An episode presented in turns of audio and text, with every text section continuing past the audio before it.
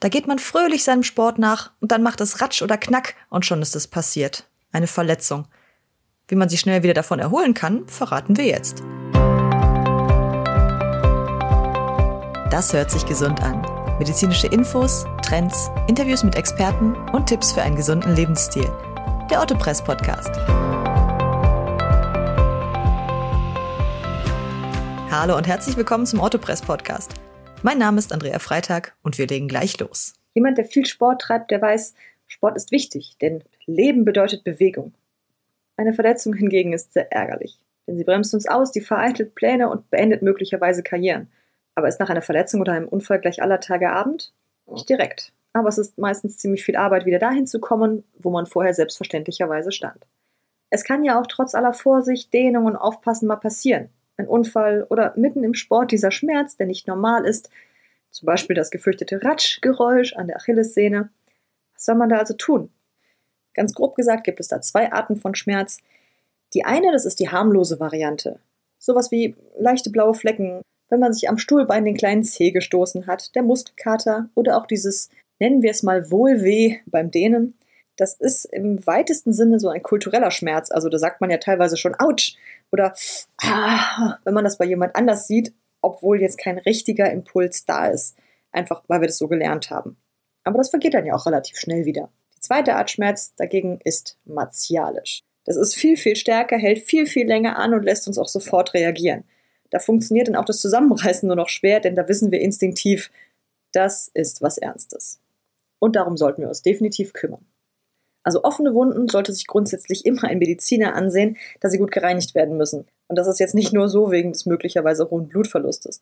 Denn wenn Dreck oder Krankheitserreger in eine Wunde kommen, wenn man zum Beispiel Outdoor-Sport macht und sich da mit einer offenen Wunde schön in den Waldboden eingegraben hat, das kann sehr schnell zu einer Blutvergiftung führen. Die kann sogar tödlich verlaufen, deswegen sollte man da besser kein Risiko eingehen. Also jede offene Wunde kann Krankheitserreger in den Körper eindringen lassen. Also Wunde sauber machen und im Zweifelsfalle ab zum Arzt. Und auch wenn jemand zu Boden gegangen ist oder auch nur ganz kurz ohnmächtig gewesen ist, ab ins Krankenhaus, um eine Gehirnerschütterung auszuschließen. Normalerweise gibt es dabei relativ eindeutige Indikationen wie zum Beispiel Schwindel, Übelkeit, Kopfschmerz.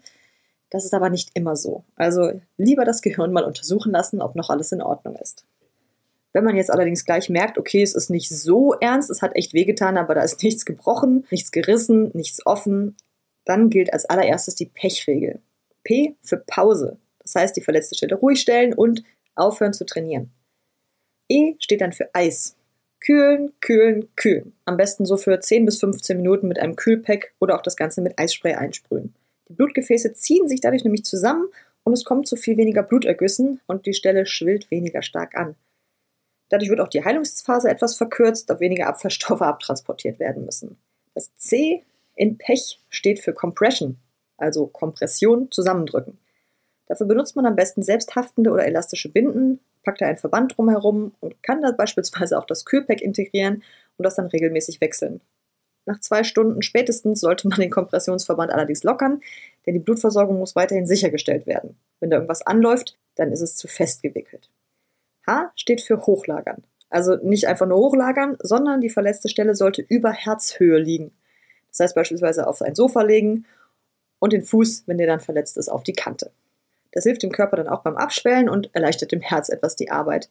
Da sollte man natürlich auch trotzdem schauen, dass da keine Herz-Kreislauf-Erkrankungen vorliegen und auch keine anderen Verletzungen, denn es gibt auch durchaus Situationen, in denen es für das Herz schwieriger sein kann, wenn es der tiefste Punkt ist.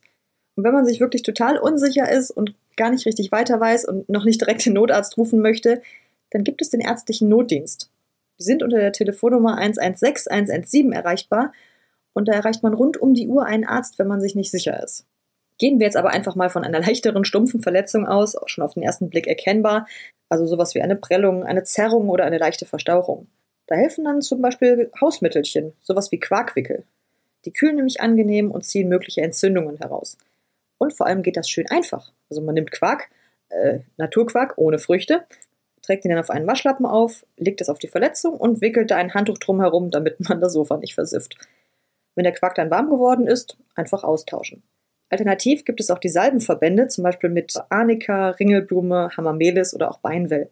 Deren Inhaltsstoffe sind dafür bekannt, dass sie die Gewebereduktion fördern und Entzündungen, Schmerzen und Folgeschäden entgegenwirken können. Für den Salbenverband, naja, das ist relativ selbsterklärend, die Salbe dick auf die Verletzung auftragen, eine angefeuchtete Kompresse drauflegen, angefeuchtet, damit die Salbe auch in der Haut landet und nicht in der Kompresse, und das Ganze dann mit einer elastischen Bandage fixieren. Die Bandage sollte aber nicht so fest sitzen, denn ihre Aufgabe ist nur, den Salbenverband an Ort und Stelle zu halten. Das hält dann mehrere Stunden und man kann den Salbenverband beispielsweise auch über Nacht drauf lassen. Ja, und dann heißt es natürlich geduldig sein. Denn bei Verkrampfungen und Muskelkater hilft in den folgenden Tagen eigentlich nur Ruhe und vielleicht eine Massage mit äh, Franzbrandwein, Tigerbalm oder so anderen Lösungen oder Cremes mit ätherischen Ölen. Wenn es ernster wird und der Schmerz auch bei der stumpfen Verletzung, wo man dachte, ach, das tut ja gar nicht so sehr weh, nach mehreren Tagen nicht weggeht, dann doch bitte den Arzt aufsuchen. Beim Arzt angekommen, solltest du dir vier Punkte vor Augen führen. Erstens, ja, beim Arzt angekommen kriegst du Hilfe, aber es ist nicht so, dass du die Verantwortung für dich mit dem Betreten der Praxis abgibst. Du musst schon ordentlich mithelfen, wenn der Arzt die richtige Diagnose stellen soll. Es ist nämlich wichtig, dem Arzt seine Beschwerden so genau wie möglich zu beschreiben. Sowas wie, ich habe Schmerzen im Fuß. Ja, das ist wie, als wenn man jemanden nach der Postleitzahl fragt und als Antwort, ja, in Deutschland bekommt. Das ist zwar irgendwie korrekt, aber viel zu unpräzise. Also immer ins Detail gehen. Ist es ein bohrender, ein stechender, ein ziehender Schmerz? Tritt er direkt unter der Haut auf oder ganz in der Tiefe? Kannst du das richtig belasten? Spürst du Wärme oder ein Entzündungsgefühl? Tritt der Schmerz nur bei bestimmten Bewegungen auf? Gab es ein auslösendes Ereignis? Hast du schon mal Erfahrungen mit sowas gemacht? Es ist also immer so ein Mittelding, was der Arzt braucht. Nicht die ganze Lebensgeschichte, aber auch nicht zu wenig. Der Arzt ist nämlich so ein bisschen wie ein Detektiv und es ist die Aufgabe des Detektivs, den Täter zu finden. Das ist nämlich der zweite Punkt. Da uns daran gelegen ist, dass der Arzt Erfolg hat, sollten wir ihm weder Beweise und Spuren vorenthalten, noch ihn auf eine falsche Fährte locken. Wenn er nämlich dann den Täter bzw. die richtige Diagnose gefunden hat und sie dir mitteilt, dann musst du selbst entscheiden. Wenn es etwas harmloses ist, reicht der normale Hausorthopäde. Wenn es aber dann eine sehr, sehr spezielle Verletzung ist, zum Beispiel am Knie oder am Fuß, ein komplizierter Bruch zum Beispiel, dann solltest du unter Umständen besser einen Spezialisten aufsuchen. Punkt 3 ist dann jetzt die genauere Recherche. Also informiere dich und notiere dir alle Fragen, die du in Bezug auf deine Verletzung und Genesung hast. Ein guter Arzt wird sie dir in jedem Falle beantworten können. Und ja, das Notieren mag irgendwie echt nervig und ein bisschen spießig erscheinen, aber es schützt eigentlich recht gut vor diesem Gedanken, ach, das habe ich noch vergessen zu fragen, wenn man dann den ersten Schritt aus der Praxis rausmacht. Mach dir klar, es gibt keine dummen Fragen. Du hast ja nicht Medizin studiert. Kennst du die ganzen Fachbegriffe und Abläufe nicht? Für den Arzt ist das Standard, das ist 0815. Der hat das schon hunderte Male gesehen, er macht das ja letztendlich auch beruflich. Aber für dich ist die Verletzung, also hoffentlich, ganz neu. Das heißt, du brauchst viele neue Informationen. Und dass Arzt und Patient verschiedene Wissensstände haben, ist natürlich irgendwie klar. Aber die müssen sich gegenseitig verstehen. Der eine liefert die Hinweise und der andere die Erklärungen. Das heißt, je mehr da kommuniziert wird, desto einfacher wird die Diagnose und auch die Heilung. Und dann braucht es wie immer Punkt 4, Geduld und Wille, bis es wieder besser wird und auch die Therapie wirklich anschlagen kann. Denn je nachdem, was wie therapiert werden muss, da kann das ganz schön dauern. Sehnen zum Beispiel brauchen sehr lange für die Heilung. Abseits vom Thema gesagt, sowas wie eine hormonelle Behandlung zum Beispiel, die braucht auch dann mal sechs Monate, bis da überhaupt irgendetwas passiert. Bis es also soweit ist, solltest du deine Zeit vielleicht sinnvoller verbringen als mit, ja, ich kann jetzt erstmal nichts tun, außer, naja, vielleicht auf der Couch sitzen und Chips essen. Denn du kannst mehr tun kannst zum Beispiel die sonst weniger geforderten Partien trainieren. Gehen mit deinem gebrochenen Fuß definitiv keine Waldläufe und auch keine Kniebeugen. Aber zum Beispiel Sit-Ups könnten noch möglich sein, oder? Wie immer gilt hier, fordern, aber nicht überfordern. In der Heilungsphase reden wir jetzt nicht von stundenlangem Training, sondern von wenigen Minuten am Tag. Es geht um das Setzen von Impulsen, ganz nach deinem eigenen Stand. Okay, da gelten für Leistungssportler natürlich ganz andere Dinge als Impuls als für den Otto-Normalverbraucher.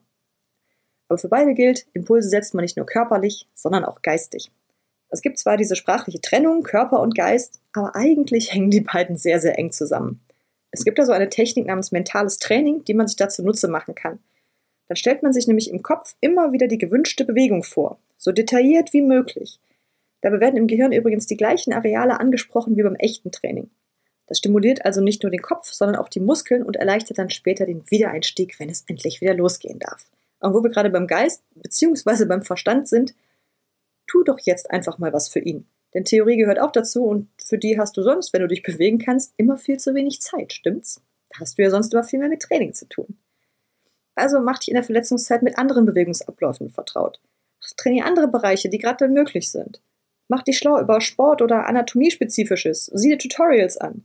Je besser dein Hirn nämlich trainiert ist und je mehr es weiß, desto besser ist es als Coach für deinen Körper geeignet. Und den hast du dann 24-7 zur Verfügung. Sagen wir einfach mal, wir haben unseren inneren Coach jetzt auf Fortbildung geschickt, er ist topfit, hochmotiviert. Jetzt muss sein Schützling nur noch wieder am Start sein. Und das schaffen wir und der innere Coach in sechs Schritten. Unser Körper hat da zwei Möglichkeiten. Entweder er ist nach der Zwangspause hochmotiviert und will gleich wieder alles machen, oder er hat sich an den Ruhestand gewöhnt und kommt jetzt mehr schlecht als recht wieder auf Tour und hat eigentlich nicht so richtig Lust. Dazu kommt natürlich nach der Verletzung immer die Frage der Relativität. Wie viel ist gesund? Woher weiß man, was zu viel ist? Welches Training geht und was ist zu wenig, was ist zu viel? Wie komme ich denn hier am besten voran?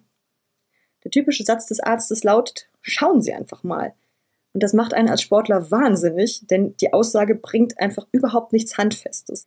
Es ist nicht, ja, nicht mehr als eine Stunde laufen am Tag oder mindestens 30 Kniebeugen, sondern schauen Sie einfach mal. Das ist aber leider auch der einzige Rat, den der Arzt geben kann. Denn er kann den Schmerz und die Beschwerden, die Probleme und die Möglichkeiten ja eben nur von außen beurteilen.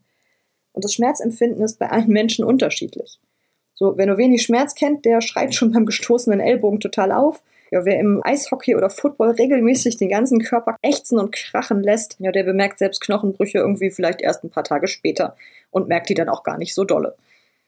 Schauen Sie einfach mal vom Arzt bedeutet also schmerzbezogene Vollbelastung.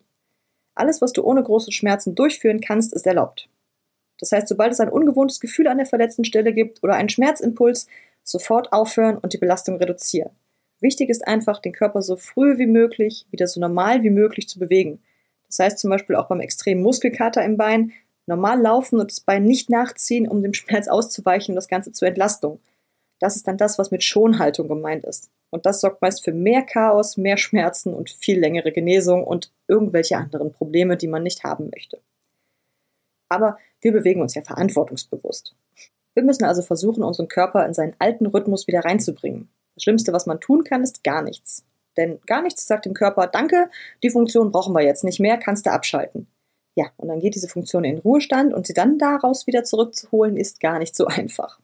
Man sollte versuchen, das, was man jetzt auch in der Theorie gelernt hat, auch für den Körper umzusetzen. Nicht zu viel Selbstempfindung, nicht jedes einzelne Körperteil und jede einzelne Bewegung analysieren, aber versuchen es so normal und so natürlich wie möglich zu machen. Letztlich gilt es dann nur noch, die geistige Sperre zu durchbrechen.